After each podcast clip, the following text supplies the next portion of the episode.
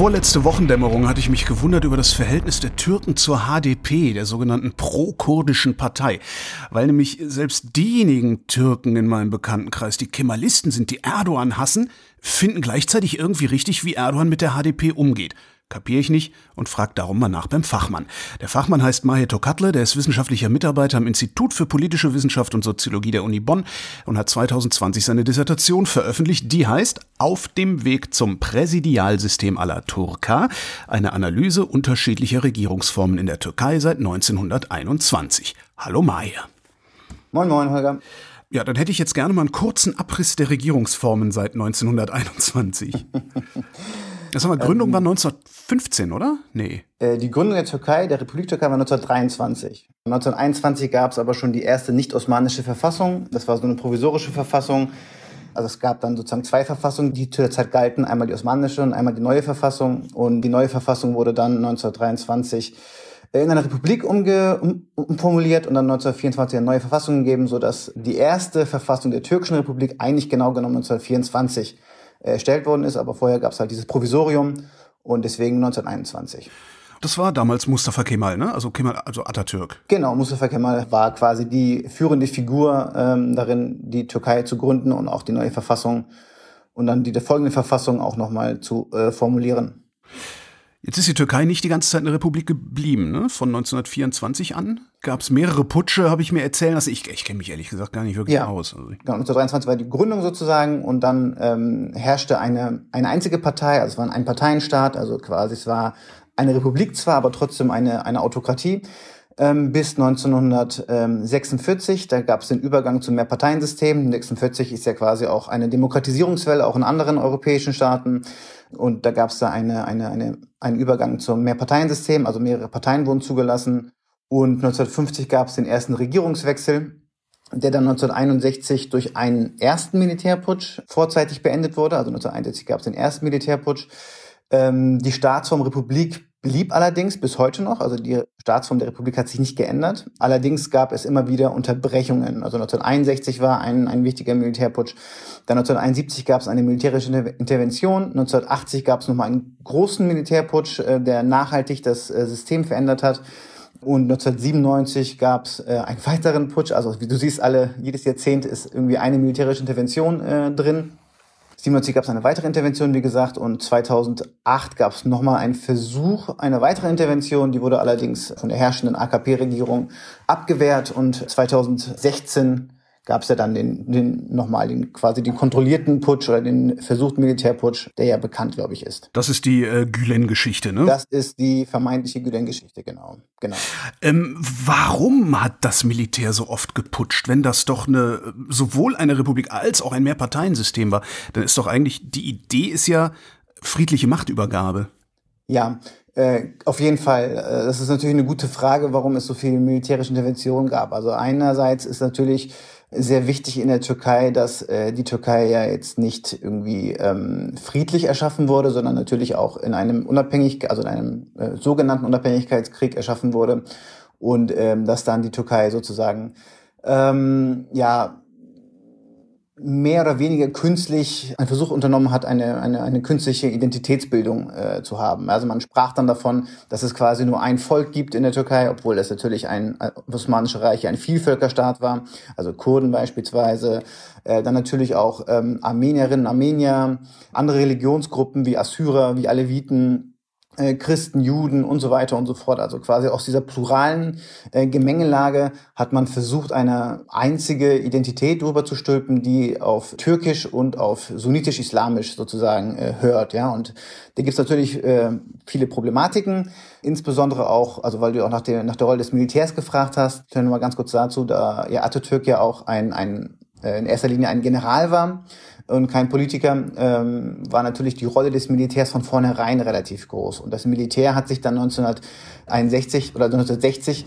als Aufpasser des kemalistischen Erbes äh, stilisiert und ähm, eingegriffen, als sie das Gefühl hatten, dass die neu gewählte Regierung, die 1950 regierte, also zehn Jahre regierte, dass die sich sozusagen von dem kemalistischen Erbe Atatürks sich distanziert, sich emanzipiert und dann ähm, sozusagen mit der Intention der Wiederherstellung des kemalistischen Erbes.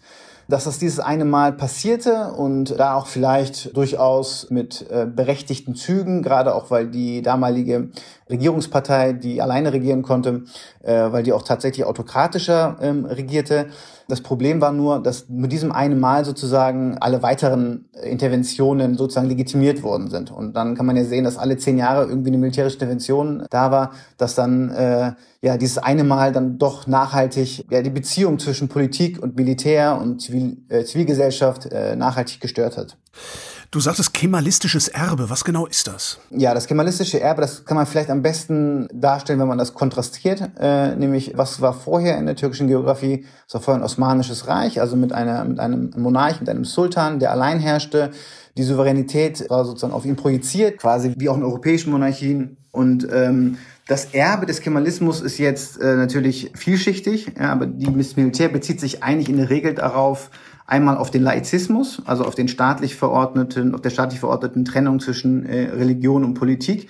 In Klammern, in der Türkei war es sowieso immer nur inkonsequent, also es war nie wirklich ein laizistischer Staat, sondern die Religion war immer unter der Kontrolle ähm, des Staates, äh, Klammer zu. Äh, und das zweite große, die zweite große Säule, worauf sich das Militär immer wieder bezieht, ist die Nation. Und da vor allem die ähm, sozusagen die territoriale Einheitlichkeit und die nationale Einheitlichkeit, ja, dass man alles andere, was sich irgendwie äh, versucht zu separieren, zu emanzipieren, sich nicht als Türkei oder nicht als Türke versteht, dass man versucht, die sozusagen wieder in dieses, in dieses kemalistische Korsett zu zwingen. Deswegen sind auch gerade so kurdische äh, Bewegungen ähm, immer ein Dorn im Auge gewesen, weil die sich ja sozusagen von dieser Staatsdoktrin, also von diesem, von dieser Staatsräson ja, der, der einheitlichen Identität äh, sich sozusagen versuchen zu emanzipieren, indem sie einfach ihre eigene ähm, Identität in den Vordergrund stellen. Und das ist sozusagen das kemalistische Erbe, worauf sich das Militär bezieht. Und das ist schon schlimm genug für, ich sag mal, die offizielle Türkei, dass jemand sagt, so, ich will einfach nur meine eigene Identität vor mich hinleben, so mit einer eigenen Sprache. Es geht ja jetzt noch nicht darum, dass die Kurden sagen, oh, wir wollen ein autonomes Kurdistan. Richtig, es geht tatsächlich nur um diese eigene, also nur um die Formulierung der eigenen Identität, weil wir müssen uns so vorstellen, dass die Türkei ein relativ fragiles Gebilde ist. Also gerade auch, weil äh, ein Großteil der dort der in dieser Geografie lebenden Menschen, Personen, die eigentlich wirklich keine ethnisch gesehen keine Türken waren, sondern äh, Kurden waren und so weiter, also Armenier waren äh, und so weiter und so fort. Also es war jetzt nicht wirklich ein, ein, ein türkischer, eine türkische Nation, die dort äh, die Mehrheit stellte. Aber Sie wurde äh, auf jeden Fall zur Mehrheit, indem sie äh, wichtige Positionen im, im Staatsapparat besetzt hat. Beispielsweise auch die, die jungen äh, türkische Bewegung, ich gehe jetzt ein bisschen zurück, die jungen türkische Bewegung und auch die, die jungen Osmanen, also die im, am Anfang des 20. Jahrhunderts, Ende des 19. Jahrhunderts Oppositionsbewegung darstellten zur, zum Osmanischen Reich, die waren wirklich sehr heterogen aufgestellt. Also da gab es auch Kurden, da gab es auch Armenier, das war wirklich sehr heterogen aufgestellt. Aber das wurde nach und nach äh, auch im Trend der, der 20er und 30er Jahren in Europa äh, wurde das stärker äh, rassifiziert und äh, mit, mit, mit Rassentheorien durchgesetzt, sodass quasi die Türken als, als die, ähm, die wahren ähm, Bewohner dieser, dieser, dieser, dieser geografischen Lage äh, darstellten und sich dann sozusagen ja, ähm, so äh, in den Vordergrund rückten und alle ihre Identität, allen ihre Identität überstülpten. Und äh, aus dieser Fragilität äh, kann man vielleicht äh, nochmal erkennen, dass für die Türkei, also für die offizielle Türkei, immer irgendwie Volk und Staat ja. oder Nation und Staat Hand in Hand geht. Man braucht den Staat, um eine Nation zu sein, und man braucht die Nation, um ein Staat zu sein. Das geht quasi Hand in Hand. Das ist so eine, so eine Symbiose. Und wenn die irgendwie mal äh, nicht mehr vorhanden ist, dann ähm, verliert man sozusagen die eigene Existenz, die eigene Identität. Das ist einer der Gründe, warum, warum ähm, die Türkei als, als, als Staat so viel Wert darauf legt, äh, dass es keine weiteren Identitäten gibt, weil äh, dann sozusagen das Kartenhaus in sich zusammenfallen würde.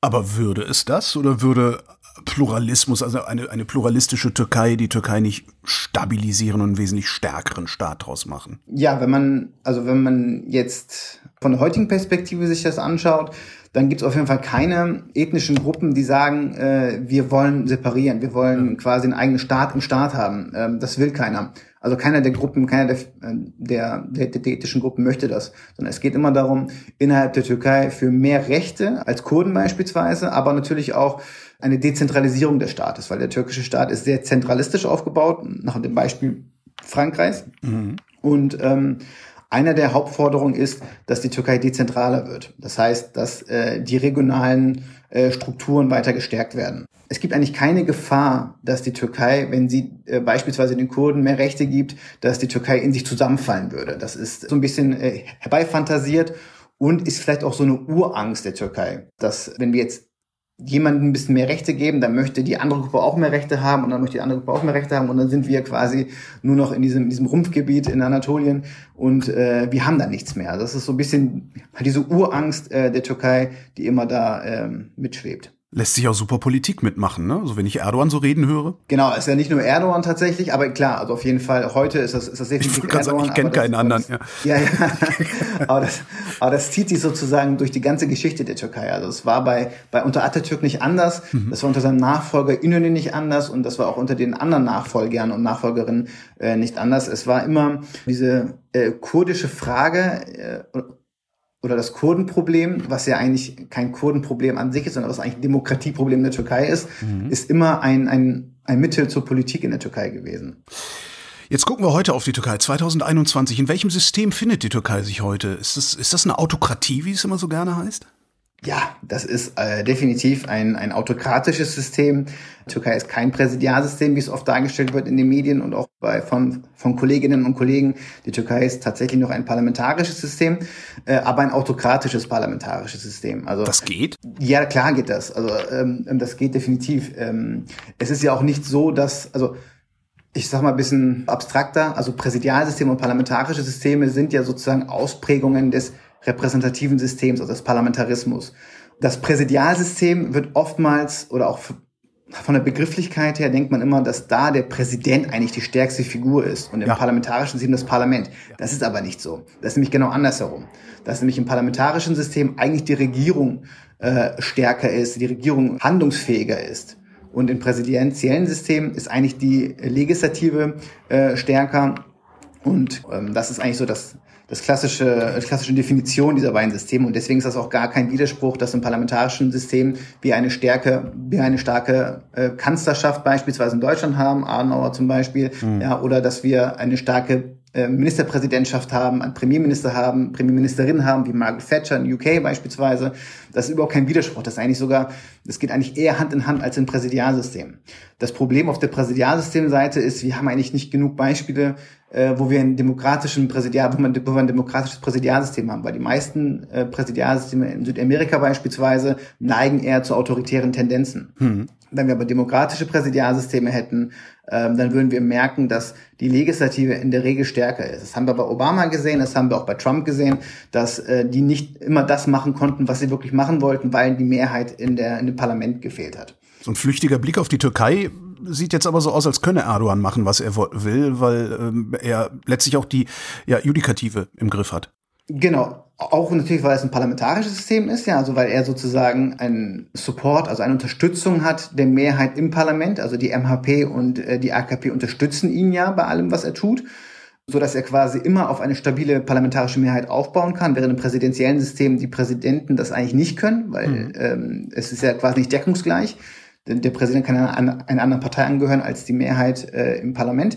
Aber, und das kommt in der Türkei noch dazu, im Unterschied zu anderen parlamentarischen Systemen ist, dass ähm, das Parlament völlig entmachtet ist. Mhm. Also das Parlament beispielsweise in normalen demokratisch-parlamentarischen Systemen hat immer die Kompetenz, die ausschließliche Kompetenz, die Gesetze zu erlassen, die Gesetze zu verabschieden. Ja. In der Türkei ist es nicht der Fall. In der Türkei kann der Präsident per Dekret Gesetze erlassen. Ja, also er braucht das Parlament nicht mehr, um Gesetze zu erlassen. Noch ein weiteres Beispiel ist, es ist das Königsrecht des Parlaments, über den Haushalt der Exekutive ja. zu bestimmen. Da, in der Türkei alte nicht. Diskussion in der EU, ja. Mhm. Genau, in der Türkei nicht. In der Türkei ist es so, dass äh, der Präsident einen Haushalt vorschlägt, das Parlament das nicht annimmt, dann kann der Präsident einen weiteren Vorschlag äh, machen. Wenn das Parlament das wieder nicht annimmt, dann tritt das Haushaltsgesetz von vor einem Jahr in Kraft, sodass der Präsident in der Türkei immer handlungsfähig bleibt. Und letztlich das Parlament die systemrelevanten Funktionen eigentlich ja nicht mehr innehat. Ja, also das Parlament, wenn das Parlament nicht da wäre in der Türkei, würde das Regierungssystem weiterhin funktionieren. Ich vergleiche das immer mit, mit, mit dem Blinddarm äh, im körperlichen Organismus. Ja? Also, also ist ein Organ, was in deinem Körper ist, ja, aber das ist draußen und dein Körper funktioniert weiterhin. Ja? Alles Systemnotwendige äh, machen andere Organe. Nur ich habe den, ähm, also bei mir war er entzündet und ich habe den rausnehmen lassen. Ähm, hat das Parlament sich entmachten lassen oder äh, ist das zufällig passiert und Sie haben es nicht gemerkt? Das Parlament hat sich entmachten lassen, ja, aber das ist noch ein sehr guter Punkt mit dem Entzünden, weil man nimmt den Blinddarm nur raus, wenn er entzündet. Das heißt, genau. wenn er Probleme bereitet. Ja. Und so kann man das in der Türkei auch betrachten. Ja, also das Parlament war so lange in Ordnung, bis es keine Probleme bereitet hat. Aber als es Probleme äh, machte, zum Beispiel auch mit den, mit den wiederkehrenden Einzügen der HDP in das Parlament, dann kann man vielleicht die Analogie machen, dass äh, das Parlament, also quasi Blinddarm, das Parlament sich sozusagen entzündete Probleme bereitete und äh, dadurch oder äh, aufgrund dessen kam es dann zum Schnitt, zur Operation ja. bei dir. Der Blinddarm ist draußen, äh, weil er Probleme bereitet hat und äh, auch äh, in der Türkei das Parlament wurde entmachtet. Und er hat sich entmachten lassen. Das Parlament hat Angst vor dem Parlamentarismus gehabt, verstehe ich dich ja gerade richtig. Die haben Angst davor gehabt, dass die Mehrheitsverhältnisse sich in einer solchen Weise ändern könnten, dass nichts mehr so ist wie früher und haben darum lieber mal dafür gesorgt, dass alles so bleibt, wie sie ja. glauben, dass es früher war. Genau, das, das ist jetzt so ein bisschen die halbe Wahrheit, ähm, okay. weil ähm, also es um eine Verfassungsänderung zu machen in der Türkei gibt es zwei Möglichkeiten. Einmal eine Zweidrittel-Mehrheit, die hatte die AKP und die MHP nicht. Und dann gibt es die Möglichkeit einer Dreifünfte Mehrheit, also 60-prozentigen Mehrheit. Und äh, die wurde dann äh, erreicht von der AKP und MHP. Mhm. Und die haben dann ein, die haben dann quasi das Gesetz geändert, aber das musste noch von der Bevölkerung verabschiedet werden. Ja, also nicht nur das Parlament, sondern auch die Bevölkerung hat dazu optiert, das System zu wechseln und äh, letztlich das Parlament systemirrelevant zu machen. Wobei man hier auch noch eine Klammer einschieben muss. Also du siehst, ich muss mit sehr vielen Klammern arbeiten. Kein Problem. Das ist immer so, so, so Einschübe sind wichtig, weil das Referendum am 16. April 2017 das war an einem Ostersonntag. Daran kann ich mich gut erinnern, weil ich war damals in meiner Heimatstadt in Bremen und Werder hat das äh, Derby, das Nordderby gegen HSV 2 zu 1 gewonnen. Das war die gute Nachricht. Die schlechte Nachricht war, dass das Referendum der Bevölkerung quasi angenommen wurde. Aber da die Klammer, weil die Auszählung war oder die Wahl an sich war sehr ja, also be war begleitet von, von, von Wahlmanipulationen. Es gibt auch tolle Artikel, die das versucht haben, mathematisch äh, aufzuschlüsseln, dass dort äh, systematisch, äh, wirklich systematisch manipuliert wurde. War das überhaupt ähm, nötig? Ich meine, Erdogan, Erdogan ist doch so omnipräsent, auch medial, ja. dass im Grunde er sowieso alles durchgesetzt kriegen sollte, mhm. was er durchgesetzt kriegen will, oder? Ja, ja also es, es, es war deswegen nötig, weil die Differenz zwischen Ja und Nein-Stimmen lag bei 1,3 Millionen, glaube ich. Mm. Also der Gesamtstimmen. Mhm. Und ähm, es gab dann ja auch dieses, diesen Vorfall, dass es äh, ungestempelte, also inoffizielle Wahlzettel gab. Ein offizieller Wahlzettel wird immer vom ähm, Wahlrat ähm, mit einem Stempel versehen. Ja. Und es tauchten ungefähr 2,5 Millionen ungestempelte Wahlzettel auf, die allesamt mit Ja also wow. stimmten. Ja, und äh, da kannst du dir ausrechnen, ob das jetzt wirklich äh, nötig war oder nicht nötig war bei diesen, bei diesen Zahlen, die ich gerade genannt habe. Ich glaube, trotz dieser Omnipräsenz, trotz der Marginalisierung der, der Opposition, ähm, war es letztlich dann irgendwie doch, doch nötig, so dass er das, äh, ja, diesen, diesen Schritt oder das AKP diesen Schritt äh, gemacht haben. Diese Art von ja, parlamentarischem Präsidialsystem, in dem das Parlament unnötig ist, kann ein solcher Staat überhaupt ein Rechtsstaat sein? Ähm, ja, also wenn wir in der Theorie davon ausgehen, dass wir einen, einen, einen, einen Präsidenten hätten, der ähm, auf rechtsstaatliche Mittel Wert legt, klar, in der Theorie wäre das möglich, aber ja gut, das wäre dann der der gütige Diktator oder der gütige. Genau, also beispielsweise, wenn ich natürlich jetzt äh, an seiner Stelle wäre, ich würde natürlich mit rechtsstaatlichen Mitteln äh, herrschen, ja, aber ja. Ähm, also in der Praxis äh, gibt es dieses Beispiel tatsächlich nicht, nein. Das heißt, die Türkei ist kein Rechtsstaat? Ähm, die Türkei ist auf jeden Fall ein äh, sehr, sehr, sehr durchlöcherter Rechtsstaat. Mhm. Also es gibt mit Sicherheit noch ähm, rechtsstaatliche Prozesse, aber äh, ich würde fast vermuten, dass die Unrechtsstaatlichkeit, also quasi rechtsstaatliche äh, Prozesse, die nicht äh, der Rechtsstaatlichkeit, die nicht die Kriterien der Rechtsstaatlichkeit erfüllen, dass die eine Mehrheit äh, sind, vor allem äh, wenn es um politische Verfahren ja. geht. Und ändern kann das in der derzeitigen Konstellation, wenn ich dich richtig verstanden habe, nur der Präsident. Oder kann das Parlament, weil du sagtest, der Präsident macht die Gesetze, nicht das Parlament macht die Gesetze. Das heißt, das Parlament kann eigentlich gar nicht mehr sagen, so wir wollen, wir wollen jetzt äh, mehr Rechtsstaatlichkeit, wir beschneiden jetzt den Präsidenten wieder, sondern der Präsident muss sich selbst beschneiden. Das heißt, die Türken können eigentlich nur darauf hoffen, dass nach Erdogan ein Präsident kommt, der sagt, nee, das ist mir alles viel zu viel, ich drehe das jetzt zurück. Ja, also rein theoretisch gibt es die Möglichkeit der Verfassungsänderung. Dazu bedarf es auch wieder einer zwei Drittel mehr oder drei Fünfte Mehrheit, je nachdem. Mhm. mhm. Äh, aber dafür muss sich erstmal eine, eine, eine äh, solche Mehr, eine politische Mehrheit auch ergeben, die wirklich einen, einen konstruktiven Vorschlag zur Verfassungsänderung äh, darlegt. Eine andere Möglichkeit ist, dass die vom Präsidenten, also vom Präsident dekretierten äh, Gesetze, ja, also wenn der Präsident ein Gesetz äh, erlässt, dies kann auch vom Parlament sozusagen überschrieben werden, allerdings nur, wenn das Parlament ein Gesetz zum gleichen Thema macht. Das heißt, es muss sich eine absolute politische Mehrheit finden, die gegen das ähm, Dekret Erdogans ein eigenes Gesetz verabschiedet. Okay, Erdogan sagt schwarz, die Mehrheit im Parlament muss sagen weiß. Wenn die Mehrheit im Parlament sagt grau, gilt das schon nicht mehr. Genau, also, okay. also genau, also wenn ein Teil sagt, nee, weiß, ein anderer Teil sagt grau, dann ist das quasi keine politisch konstruktive Mehrheit, sondern die müssen, also diese, diese Parteien müssen sich zusammenfinden. Und das Problem ist, dass ähm, die MHP, also die, die jetzige ähm, Allianz äh, der AKP, dass die sozusagen mitmachen muss in der Opposition. Ja, also das heißt, es gibt zwar theoretisch die Möglichkeit, die, die, die Dekrete des Präsidenten äh, abzumildern, aber die Wahrscheinlichkeit ist äh, politisch sehr gering. Und damit sind wir äh, beim, beim, beim Grund unseres Gesprächs. Gucken wir mal auf die Parteien in der Türkei. Fangen wir mal mit Erdogans Partei an, die AKP. Was ist das für eine Partei? Die AKP ist eine Partei, die 2001 gegründet wurde. Und die AKP ist eine Partei, die äh, ihre politischen äh, Wurzeln in der Mili-Görisch-Bewegung hat. Mili-Görisch sagt dir vielleicht was. Das ist eine, eine Bewegung, die ähm, so islamisch-nationalistische ähm, Tendenzen hat. Erbakan war der, war der Gründer dieser, dieser Bewegung und die AKP kommt eigentlich aus dieser, aus dieser politischen Tradition. Äh, es gab nämlich eigentlich immer zwei große Parteiverbotswellen oder eigentlich drei große Parteiverbotswellen in der Türkei. Gegen linke Parteien, also gegen wirklich kommunistische Parteien, mhm. dann gegen kurdische Parteien und gegen islamische Parteien. Und ähm, gerade ab den 80er Jahren, als also nach dem 80er Putsch, wo die Gesellschaft eh nochmal entpolitisiert wurde, gab es viele Verbote gegen islamische Parteien. Mhm. Und Erdogan war immer Teil dieser islamischen Parteien, bis er 2001 zur Spaltung beigetragen hat, indem er eine neue Partei gegründet hat mit, mit äh, weiteren Freunden, die sich als Erneuerer betrachteten, als Modernisierer betrachteten. Und äh, die AKP hat dann versucht, äh, oder hat sich das Label gegeben, sie sei eine äh, moderate islamische Partei, also eine, eine, eine konservative Partei. Das war eigentlich der Schlagwort, dass sie eine konservative Partei äh, waren, analog zu den christlich-demokratischen Parteien in der in der Europäischen Union oder in europäischen Ländern, nur dass sie halt nicht christlich-konservativ, sondern islamisch-konservativ waren. Also wichtig war, dass sie diesen, dieses Wert auf konservativ gelegt haben. Und im Gegensatz zu den anderen Parteien, also ihren Vorgängerparteien und ihrer Konkurrenzpartei aus dem islamischen Spektrum, hat die AKP auch einen anderen eine andere Strategie eingeschlagen. Das heißt, sie ähm, haben stark den Menschenrechtsdiskurs äh, in den Vordergrund gestellt. Sie haben äh, einen proeuropäischen Kurs äh, gefahren. Ihre Vorgängerinnen waren halt immer antieuropäisch.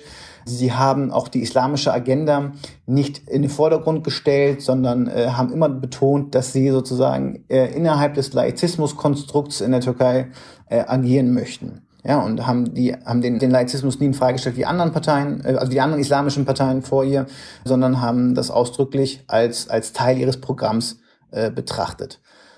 Und 2002, also ein Jahr nach der Gründung, hat sie dann auch mit, ich glaube, mit 34 Prozent äh, fast zwei Drittel ähm, der Parlamentssitze erlangt. Das liegt daran, dass in der Türkei haben wir die weltweit höchste Sperrklausel von 10 Prozent. Also eine Partei muss 10 Prozent überwinden, um in, ins Parlament zu kommen.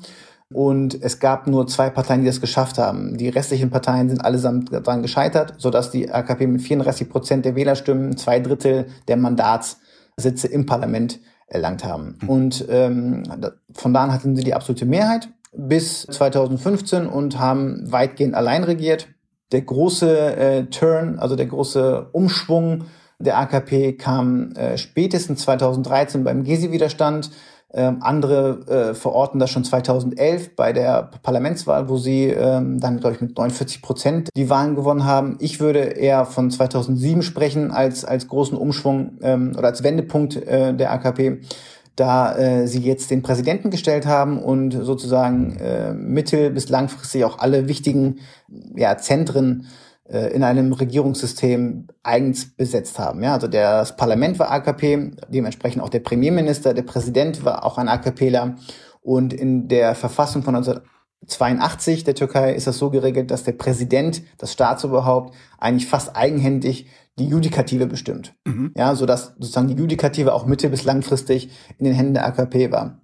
Und da sieht man auch quasi ab so ab, so ab 2007, aber äh, 2011, spätestens ab 2013, dass auch die europäische Presse, die äh, auch Kolleginnen und Kollegen in der Wissenschaft mittlerweile angefangen haben, ähm, die AKP nicht mehr als die demokratische Hoffnungsträgerin für die Türkei zu betrachten und ähm, auch in so, es gibt ja so Thinktanks, ja. die versuchen, die Demokratie zu messen und die AKP schnitt dann immer in den Nullerjahren sehr, sehr gut, also die Türkei schnitt in den Nullerjahren immer sehr, sehr gut ab, aber ab äh, 2011, 2013 wurde es immer, immer schlechter. Was ist denn da passiert? Was da passiert? Also 2013 mit dem Gezi-Widerstand, ähm, da haben wir das ja nochmal äh, verdeutlicht bekommen, dass die AKP auch gegen Opponierende hart vorgeht, ja, mhm. also dass da die Polizei ähm, den Gezi-Widerstand eigentlich zerschlagen hat oder versucht hat zu zerschlagen. Also man sieht auch quasi, dass die Kritikerinnen, Kritiker der, des AKP-Regimes immer ähm, stärker in den Fokus geraten sind und mit Repressalien versehen wurden.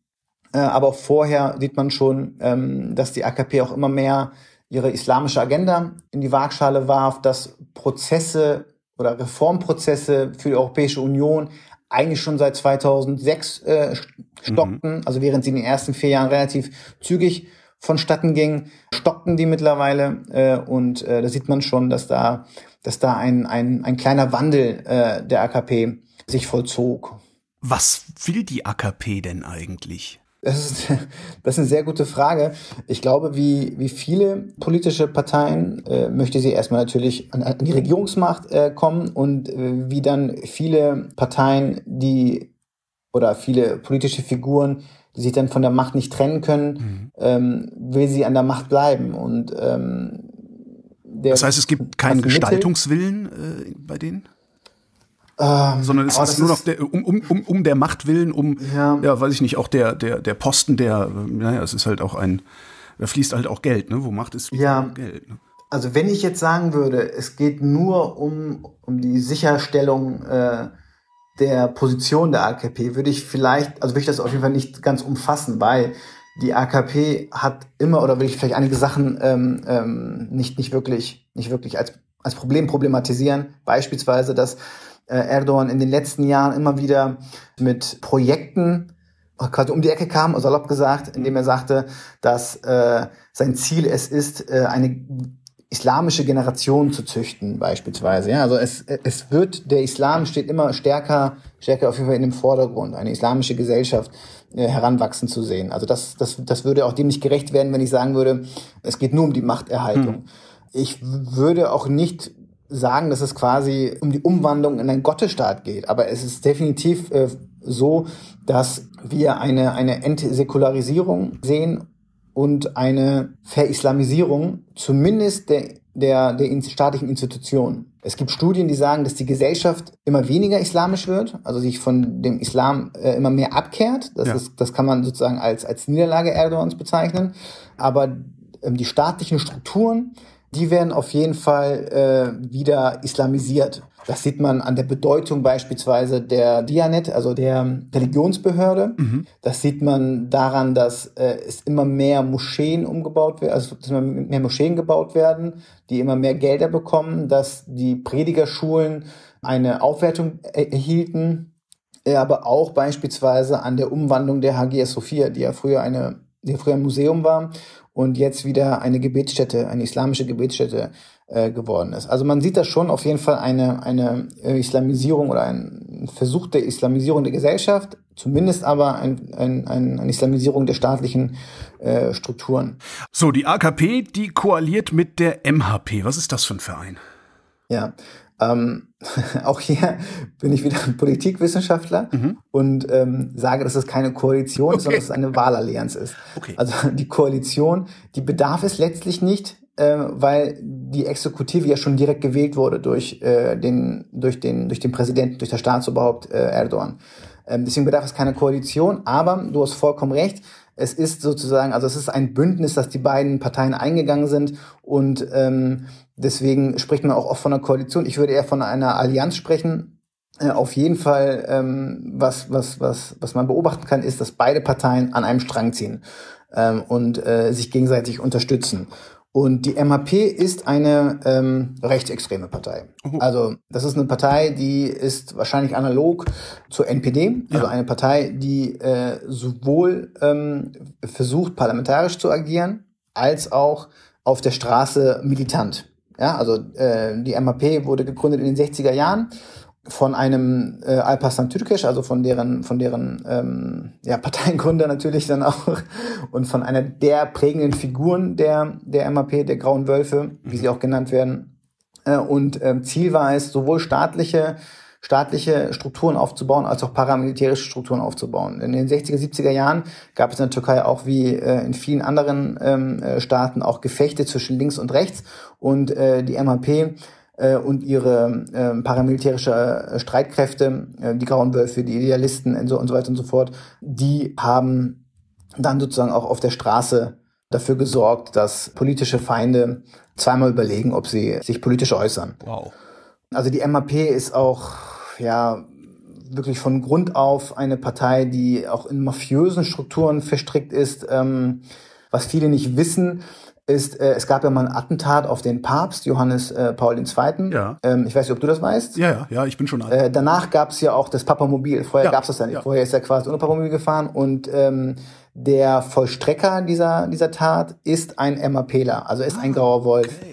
Und äh, auch die Strukturen in Deutschland, ähm, die schon relativ frühzeitig auch aufgebaut worden sind, haben damals dem, dem Attentäter geholfen, äh, dieses Attentat auch durchzuführen. Mhm. Daran kann man ganz gut erkennen, dass äh, die MAP auch da sehr starke mafiöse Strukturen in sich trägt und auch natürlich eine, eine sehr hohe kriminelle Energie äh, aufweist.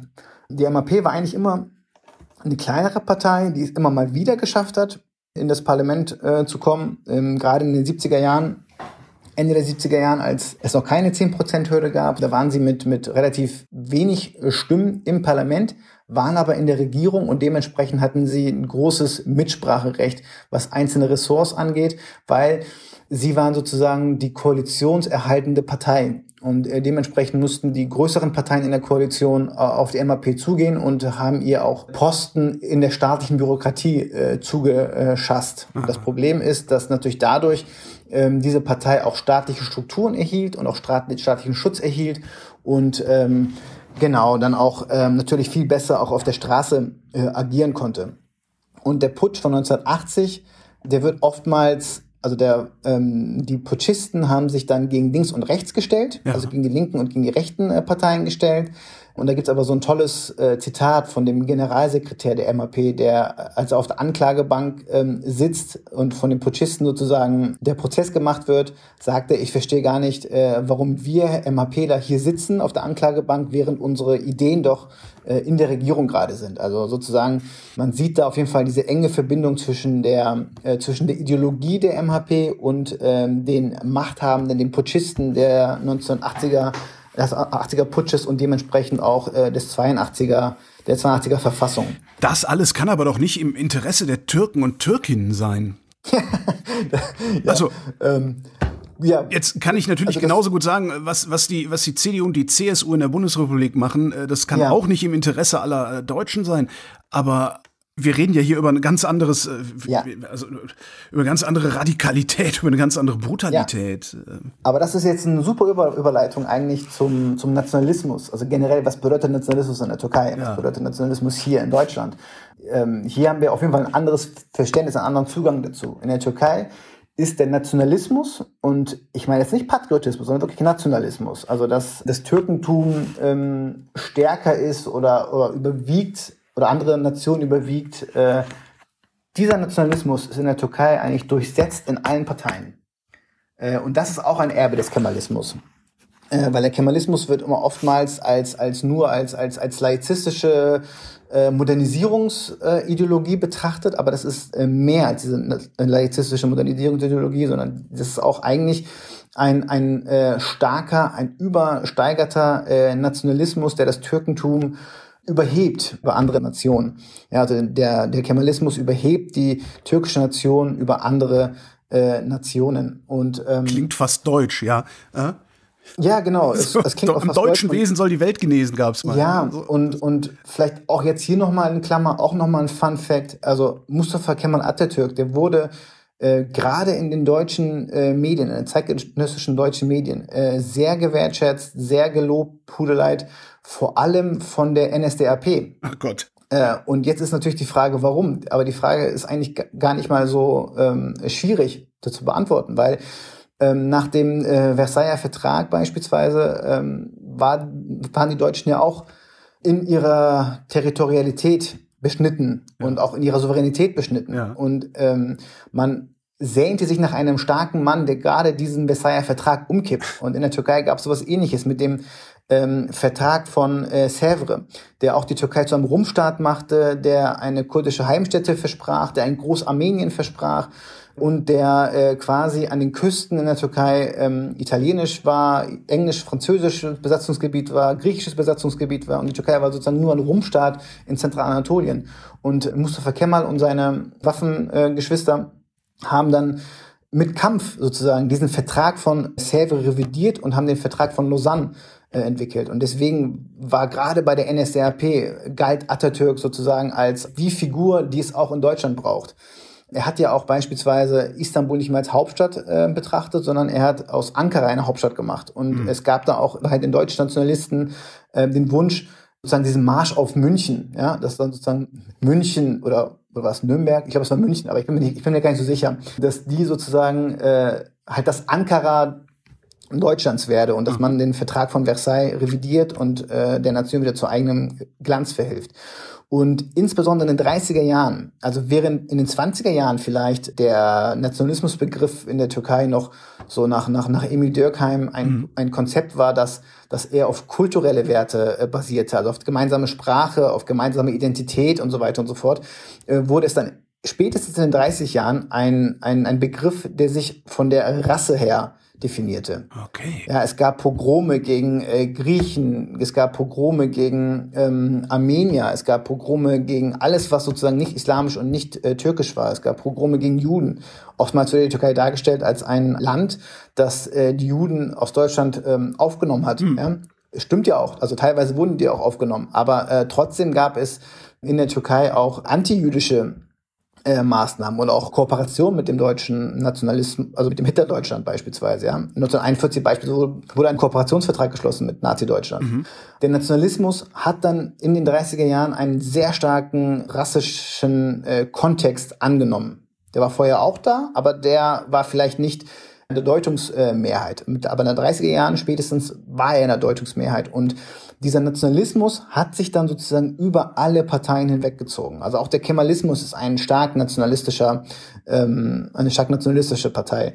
Und äh, gerade im Hinblick auf den Nachgang des 80er Putsches wurde der Nationalismus noch stärker in den Vordergrund gespielt, ja, und, und alle Parteien, also auch die sozialdemokratischen Parteien, wie wir es ganz gerne bezeichnen, also auch die, die JHP beispielsweise, die ja oftmals als, als äquivalent zur SPD bezeichnet wird, mhm. ist eine nationalistische Partei. Ja, weil zuerst zählt die Nation. Gibt es überhaupt eine nicht nationalistische Partei? Ja, der HDP dann wahrscheinlich, ne? Weil das wären kleinere Parteien und die einzige Partei, die im Parlament sitzt und wo ich sagen würde, es keine nationalistische Partei wäre, tatsächlich die HDP. Deswegen sind auch so äh, Zuschreibungen, ich glaube, du hast das am Anfang, glaube ich, bei der Anmoderation gemacht, als du meintest, pro-kurdische Partei. Ja. Äh, Finde ich ein bisschen, also wird der Partei nicht gerecht, weil die Partei, klar, sie kommt aus der kurdischen Bewegung, das ist gar keine Frage. Sie ist eine Partei, die aus der kurdischen Bewegung kommt, aber sie ist halt nicht pro-kurdisch, sondern sie ist äh, pro-minderheitenfreundlich, sie ist pro-assyrisch, sie ist pro-armenisch, sie ist pro-alevitisch, äh, sie ist quasi eine Partei der Marginalisierten und äh, dementsprechend greift, finde ich, immer dieses pro-kurdisch, was auch oftmals in, in, in journalistischen Artikeln, aber auch in wissenschaftlichen Artikeln verwendet wird, etwas zu kurz.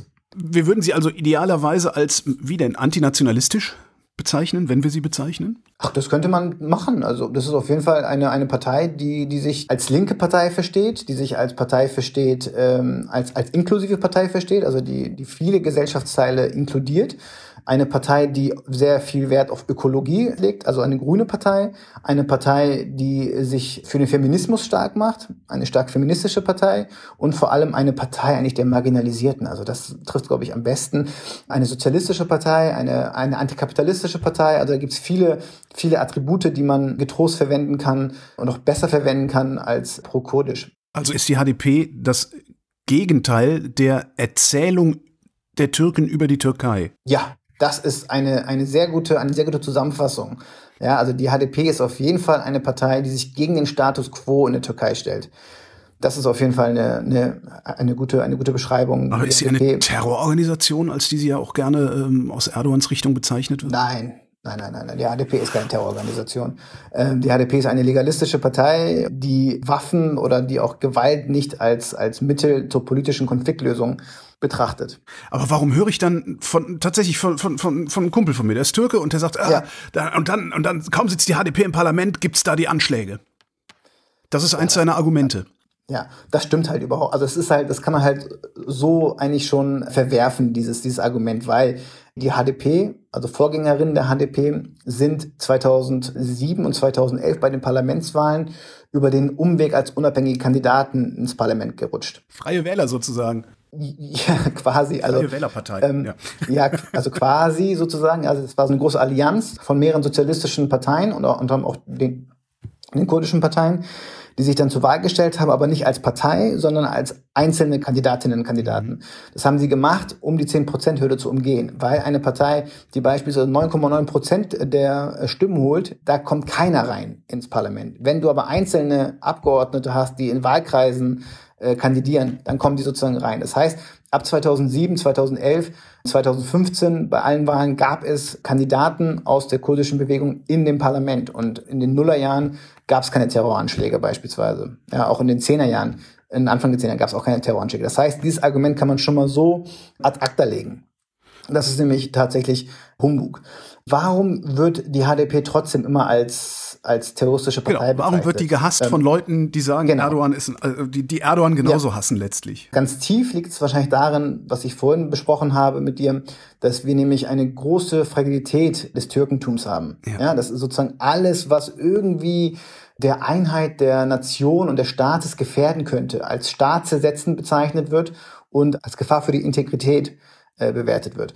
Das ist vielleicht ähnlich wie in Spanien. In Spanien wird das, wird das vielleicht auch ähnlich ähm, gehandhabt mit den Katalanen. Also mhm. die Katalanen werden ähnlich als staatsbesetzendes Volk bezeichnet, die sozusagen Spanien als Ganzes vernichten möchten, obwohl die es natürlich nicht tun möchten. Also zumindest ein großer Teil nicht tun möchte, sondern einfach nur mehr Autonomie, mehr Rechte haben möchte. Und ähm, das spielt mit Sicherheit in der Türkei eine große Rolle. Aber auch natürlich der Kampf der Türkei äh, mit der PKK, die gerade in den 90er Jahren ja sehr, äh, also bürgerkriegsähnliche Zustände äh, annahmen. Und ähm, dass da sozusagen. PKK war tatsächlich eine kurdische separatistische Partei, oder? Ja, ja, ja genau. Es war eine, also ähm, in, dem, in dem Namen äh, steht Partei drin, aber äh, die war keine Partei, eine kleine klassische Partei, die an Wahlen teilnahm. Ja, ja. Das, wo, die war eh nicht zugelassen für Wahlen, wäre eh nicht zugelassen worden für Wahlen, aber das war auf jeden Fall eine Organisation, die auch mit Gewalt versucht hat, ihre Rechte zu erkämpfen. Und natürlich hat die Gewalt auch in den 90er Jahren wirklich sehr starke Züge angenommen, von beiden Seiten natürlich auch. Äh, natürlich gab es auch äh, Antworten des türkischen Staats darauf. Und das ist auf jeden Fall einprägsam für die heutige Generation wahrscheinlich. ähm, die natürlich auch in den Medien immer äh, Sachen gehört hat. Aber was man nicht vergessen darf, ist, dass die, also was man ja generell niemandem ähm, äh, vorhalten darf, äh, ist, dass man sich auch ändern kann. Und ja. äh, die PKK hat, ähm, ich nach der Festnahme Öcalans Ende der 90er Jahre. Das war so eine Lichtgestalt, ja. Ja, genau. Der jetzt äh, auch im Gefängnis in der Türkei sitzt. Da gab es auf jeden Fall programmatische Änderungen. Ja, also als die PKK anfing, war es eine marxistisch-leninistische Partei. Dann äh, haben die stärker äh, die Religion in den Vordergrund gestellt. Und ähm, später aber, also so eine Bewegung entwickelt sich ja, soziale Bewegungen entwickeln sich. Das ist, das ist ähnlich wie Nelson Mandela beispielsweise in Südafrika, mhm. ähm, die sich natürlich auch entwickeln, ja, und, und dann auch ähm, gewisse Sachen, die sie mal gemacht haben, vielleicht in einem anderen Licht betrachten und äh, einen anderen programmatischen Weg einschlagen. Ja. Und ähm, die PKK hat sich Fall frühzeitig von der Gewalt distanziert, also quasi frühzeitig im Sinne von nach der Festnahme Öcalans in Ende 90er Jahre von der Gewalt als, als, als Mittel distanziert. Und Öcalan hat ja auch dann viele äh, Schriften verfasst in der türkischen Einzelhaft. Unter anderem äh, geht auch die Gründung der HDP auf, auf, auf seine Ideen zurück.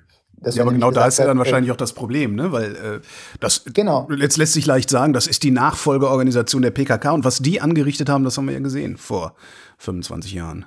Genau, das, das, das kann man so betrachten. Und wenn man das aber wenn man quasi weiter zurückgeht, dann könnte man auch sagen, dass die JHP auch eine Genozidpartei ist, weil sie sozusagen aus Atatürks Partei entstand äh, und Atatürks Ideen auch äh, von, also dann gab es ja auch den, den Ethnozid an den Dersimlis. Das ist eine kurdisch-alevitische äh, Region in der Türkei, die 1938, 37, 38 äh, auch einem, einem Ethnozid ausgesetzt war. Man kann auch sagen, dass dann quasi auch der, der Völkermord an den Armeniern ja genauso äh, auf, auf die zurückgeht. Ja, also ja. man sollte nicht äh, unterschätzen, dass sich programmatisch gewisse Sachen weiterentwickeln. Ja, und ähm, bei der PKK kann man definitiv sagen, dass die also der Gewalt abgeschworen wurde.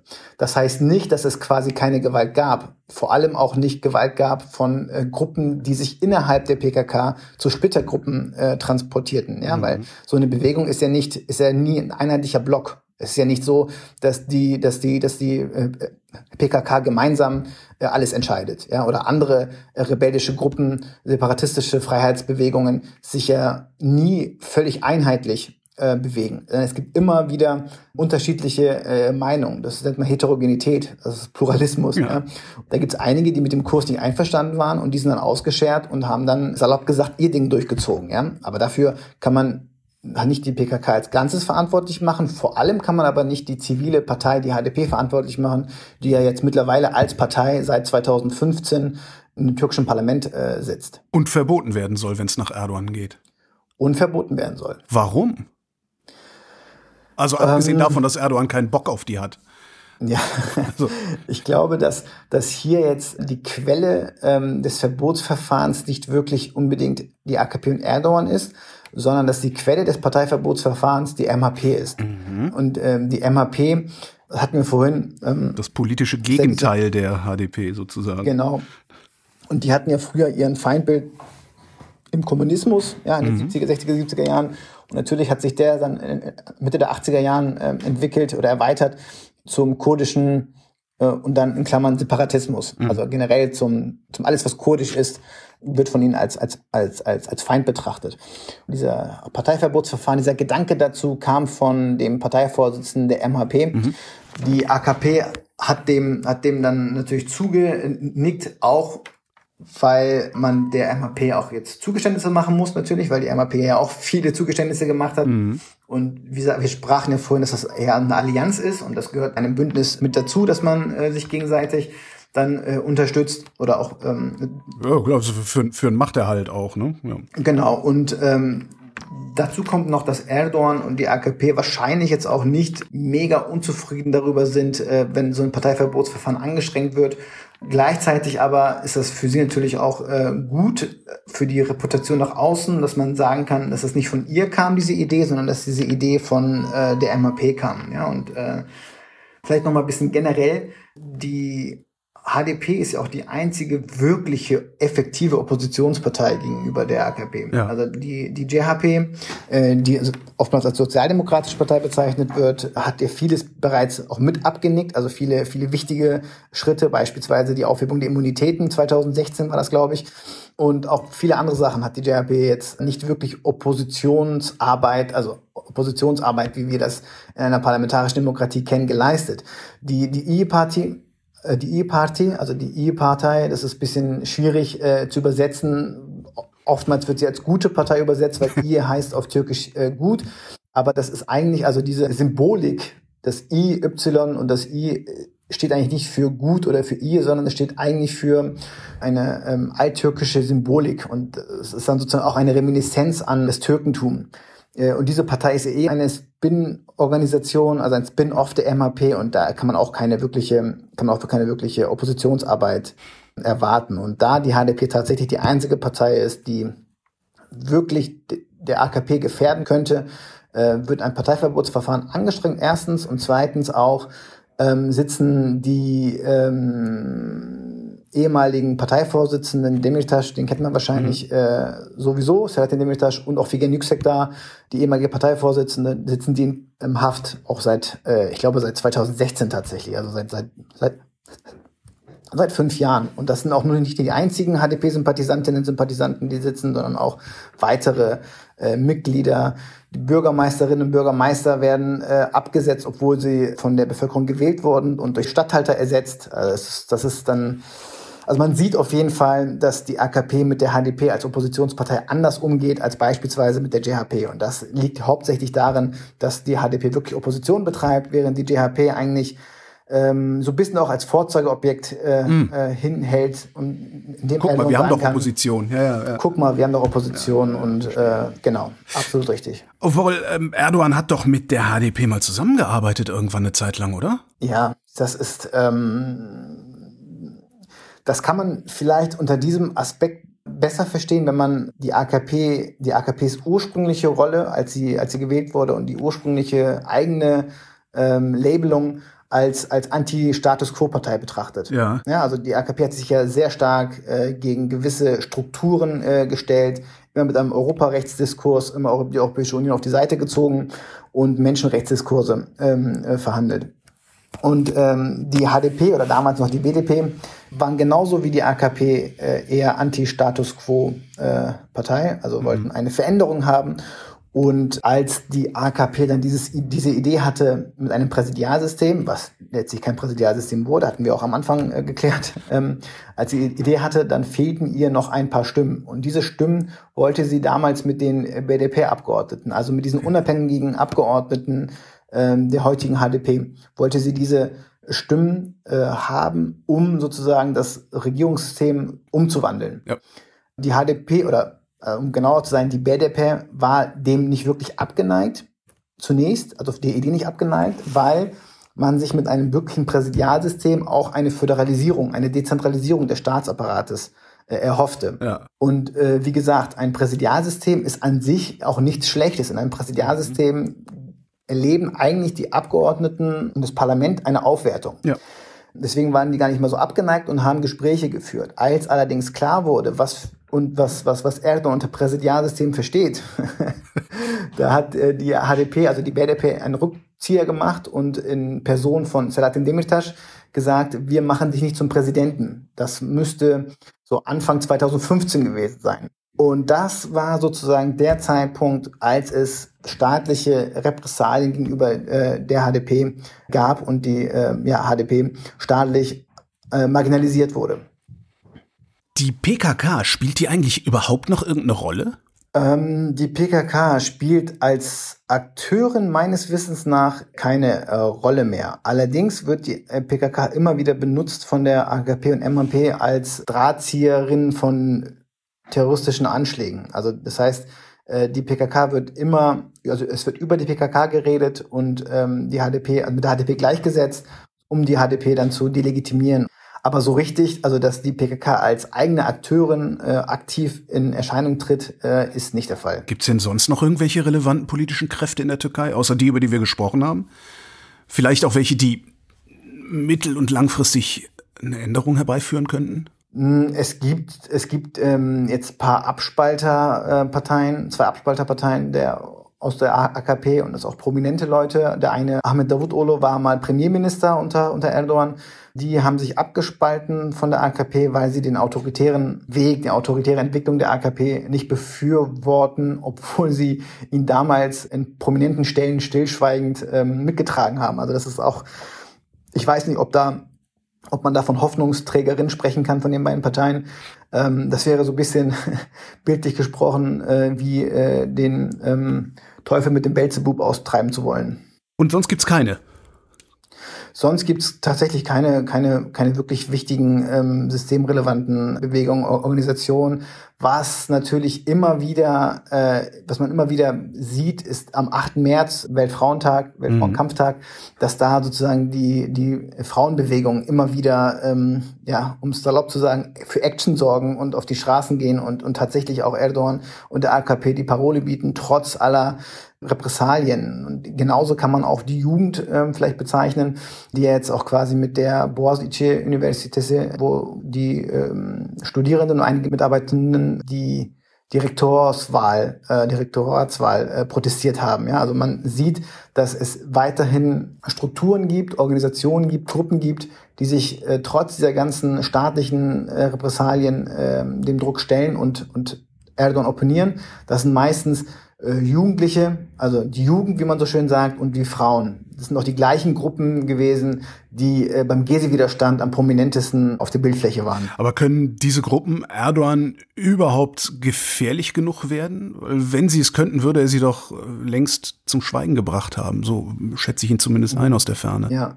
Genau, also eine HDP kann man beispielsweise durch ein Parteiverbotsverfahren äh, zum Stillschweigen bringen, beziehungsweise man nimmt dann in Kauf, dass eine neue Partei gegründet wird, was ja auch in der, in der Geschichte von kurdischen Parteien häufig der Fall war, dass da einfach eine neue Partei gegründet wurde. Ähm, Frauen kann man ja nicht verbieten. Also du, du kannst ja nicht um 50 Prozent. Also das ist richtig, aber man kann, man kann Demonstrationen gewaltsam auflösen. Ne? Also man kann so viel Druck ausüben, dass sich keiner mehr auf die Straße traut. Genau, und das wird ja getan in der Türkei. Das ist ja in der Türkei seit äh, 2013 eigentlich Usus, eigentlich gang und gäbe, aber trotzdem gehen diese Gruppen immer wieder auf die Straßen, weil die sich nicht einschüchtern lassen. Und ähm, klar, politisch ist das relativ schwierig, von diesen beiden Gruppen eine, eine, eine Veränderung ähm, zu erwarten. Aber was vielleicht eine Rolle spielen könnte, und äh, da könnte man auch kritisch sein mit den anderen NATO-Mitgliedstaaten oder auch Europäischen Unionsmitgliedstaaten, Deutschland vor allem Dingen, die oftmals einfach schweigen und äh, da nicht wirklich diesen Protestierenden äh, genug Beachtung schenken. Ähm,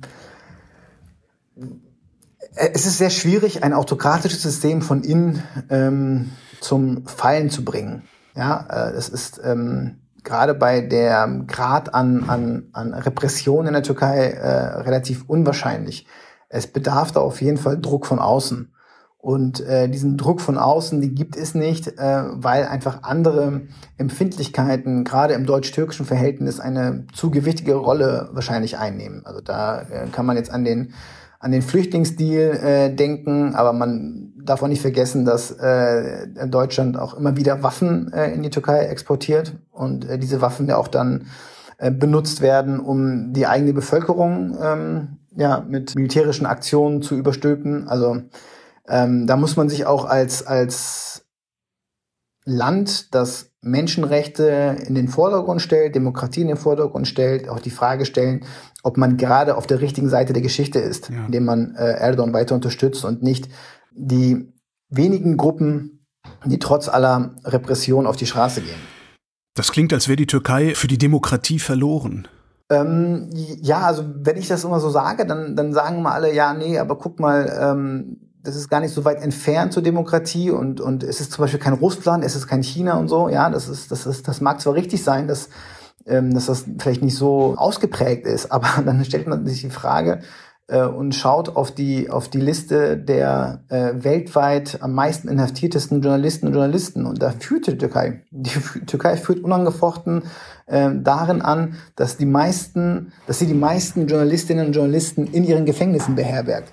Dann schaut man sich gewisse Demokratisierungsindizes an und die Türkei äh, ist auf Platz 146 von 170 oder so. Mhm. Also gerade in der neuen Demokratisierungsindex von VDEM ähm, also Varieties of, of Democracy, sehr empfehlenswerte Studie, wo man einfach mal gucken kann, äh, auf welchem Platz wer steht und auf welchem Platz ähm, gewisse, gewisse Staaten in den letzten zehn Jahren äh, an, an, an Autokratisierung erleben mussten. Da führt die Türkei. Also die Türkei ist, ähm, was Demokratie angeht, was Menschenrechte angeht, auch was Rechtsstaatlichkeit angeht, wird davon besprochen. Also Rechtsstaatlichkeit ist halt immer irgendwo da, wo Gerichte sind, aber die Qualität der Rechtsstaatlichkeit ist eine, eine sehr dürftige Qualität der Rechtsstaatlichkeit. Und das sieht man auch in diesen Indizes. Also die Türkei ist im unteren Drittel. Klingt eher nach unterem Fünftel, ne? Ja. ja, genau, genau. Also ich bin jetzt mathematisch nicht so ganz bewandert, deswegen bin ich ein bisschen vorsichtig, was das angeht.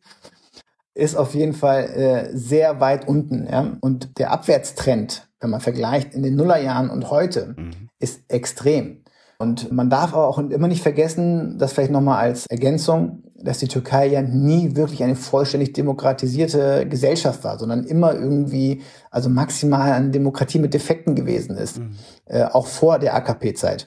Aber jetzt, also in den letzten ähm, fünf, sechs Jahren, hat sich das nochmal rapide verschlechtert. Und äh, die Türkei ist auf jeden Fall eine, eine äh, vollständige Autokratie und äh, hat mit Demokratie ähm, nicht mehr viel zu tun ein düsterer Ausklang, aber ähm, es ist leider so, wie es ist und ähm, es wäre ratsam, wenn man sich einfach diesen Realitäten stellt und äh, dann auch das politische Handeln der Akteure, die irgendwie noch einen Einfluss haben könnten, dass diese sich sozusagen hinterfragen und ähm, da auch einmal eine Modifikation ihrer, ihrer bisherigen Tätigkeit äh, überlegen. Maja Tokatle, vielen Dank fürs Gespräch. Holger, ich danke dir.